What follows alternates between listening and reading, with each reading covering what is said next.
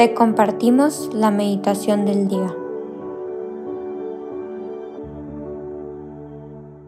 En el nombre del Padre y del Hijo y del Espíritu Santo. Amén.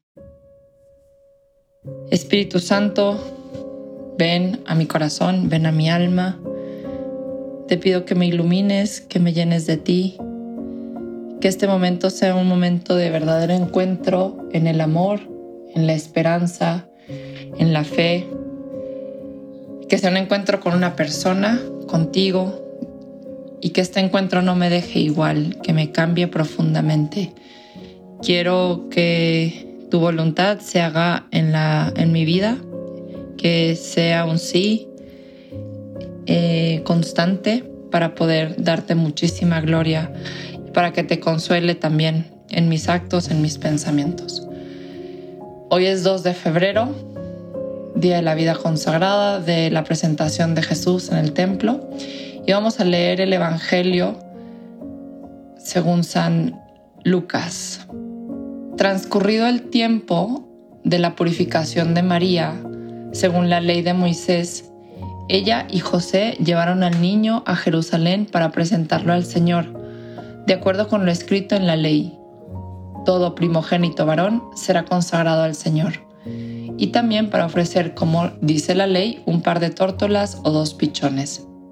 Vivía en Jerusalén un hombre llamado Simeón, varón justo y temeroso de Dios, que aguardaba el consuelo de Israel. En él moraba el Espíritu Santo, el cual le había revelado que no moriría sin haber visto antes al Mesías del Señor.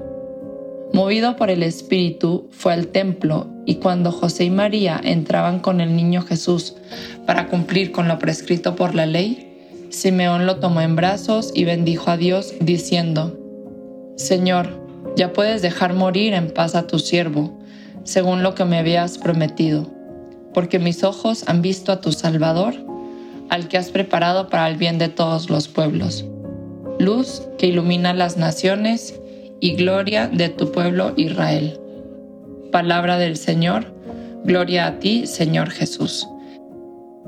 Hoy estamos justamente 40 días después de la Navidad, celebrando la presentación de Jesús en el templo, esta tradición judía que él marcaba la ley de presentar al primogénito en el templo para consagrarlo al Señor y también para cumplir lo que prescribía la ley sobre la purificación de María.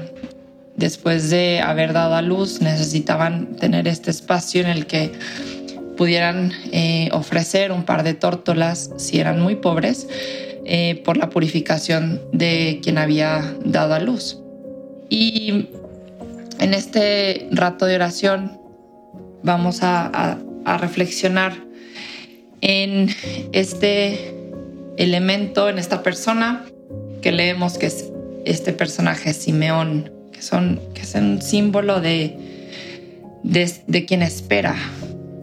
Simeón llevaba tiempo yendo con regularidad al templo para poder em, pues que se le cumpliera esa promesa. Vivía de una promesa que le había hecho el Espíritu Santo, que no iba a morir sin ver al Mesías, al prometido, al Salvador. Y creo que es una persona con quien nos podemos identificar bastante. Todos esperamos, todos estamos esperando a, alguien, algo. Eh, estamos esperando unos resultados de unos exámenes médicos o tal vez unos, unos exámenes de la universidad. Estamos esperando a que nos den una noticia, que nuestro jefe nos responda algo. ¿Y qué, cuál es esa actitud de quien espera? ¿Cómo podemos eh, poner en palabras esta actitud del corazón de quien está esperando? El que espera confía. Tenemos en mente una, algo que deseamos, que anhelamos y queremos confiar en que el resultado va a ser el que nosotros estamos esperando. El que espera busca, no es un corazón pasivo. Es un corazón que, está a la espera, que está a la expectativa. Se me viene a la mente esta imagen del padre del hijo pródigo que busca y que levanta la mirada al horizonte para ver si su hijo está de regreso. El, el padre esperaba al hijo y por eso volvía la mirada una y otra vez esperando a que él volviera. ¿Qué espero? Lo que nosotros esperamos revela lo que en lo profundo del corazón. Y quizás la pregunta más profunda no es en qué espero, sino en quién espero. ¿Quién es esa persona? ¿Con quién estamos teniendo este momento de oración en este, en este momento? Nos estamos encontrando con el dueño, con el Señor de nuestra vida, de nuestra historia. A ti te esperamos, Jesús, a que vengas y tu gloria se manifieste en nuestras vidas, que tu voluntad se haga en mi vida. Y esa es, esa es la realidad de este día, ¿no? Que queremos que, que tú seas, Señor, en quien esperamos en todo momento.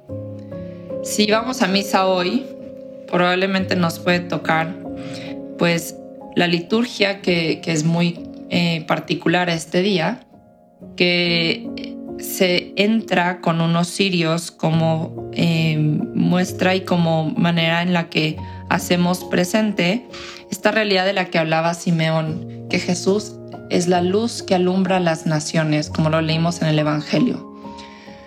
Luz que alumbra las naciones y que alumbra mi vida. Jesús es luz, verdad, vida, es camino. Es lámpara para nuestros ojos, como dice un salmo. Y Quizás tenemos nosotros, cada uno en nuestras vidas, personas que son lámpara y luz. Obviamente Jesús, que se hizo hombre, sigue haciendo que su gracia sea mediada por medio de otras personas. Y quizás eh, puedes pensar en, personas concretas que han sido y son luz en tu vida. Probablemente hoy, en este día de la vida consagrada, puedas pensar en algún sacerdote, en alguna consagrada, alguna persona que le pertenezca exclusivamente a Dios, alguna monjita eh, que te esté acompañando, que sea tu amigo, que sea tu director espiritual, eh, que sea alguien que te haya acompañado, que, que esté presente en tu vida y que, y que es luz y que probablemente le venga muy bien eh, que reces una Ave María, que te acuerdes de ella o de él, que le escribas, que le mandes un mensaje y que sea un momento para agradecer la luz que Dios te ha dado a través de, de esas personas. Y que sin duda para quienes somos consagradas o sacerdotes, quienes estamos, quienes pertenecemos eh, a Dios exclusivamente, pues también hay mucha gratitud con quienes eh, nos acompañan y que, y que se cruzan nuestro camino. Eh, entonces, creo que la gratitud es mutua.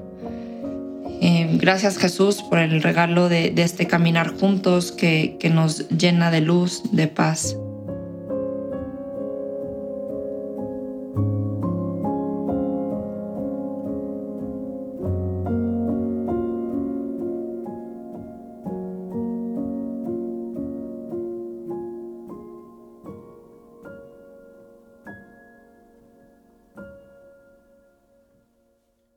Te damos gracias, Señor, por todos tus beneficios, a ti que vives y reinas por los siglos de los siglos. Amén.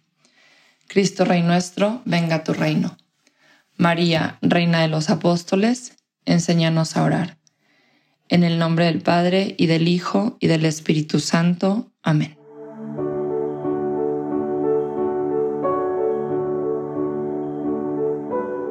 Señor, que seas tú quien siempre reine en nuestros corazones los invitamos a que se queden en diálogo con Él. Nos escuchamos mañana.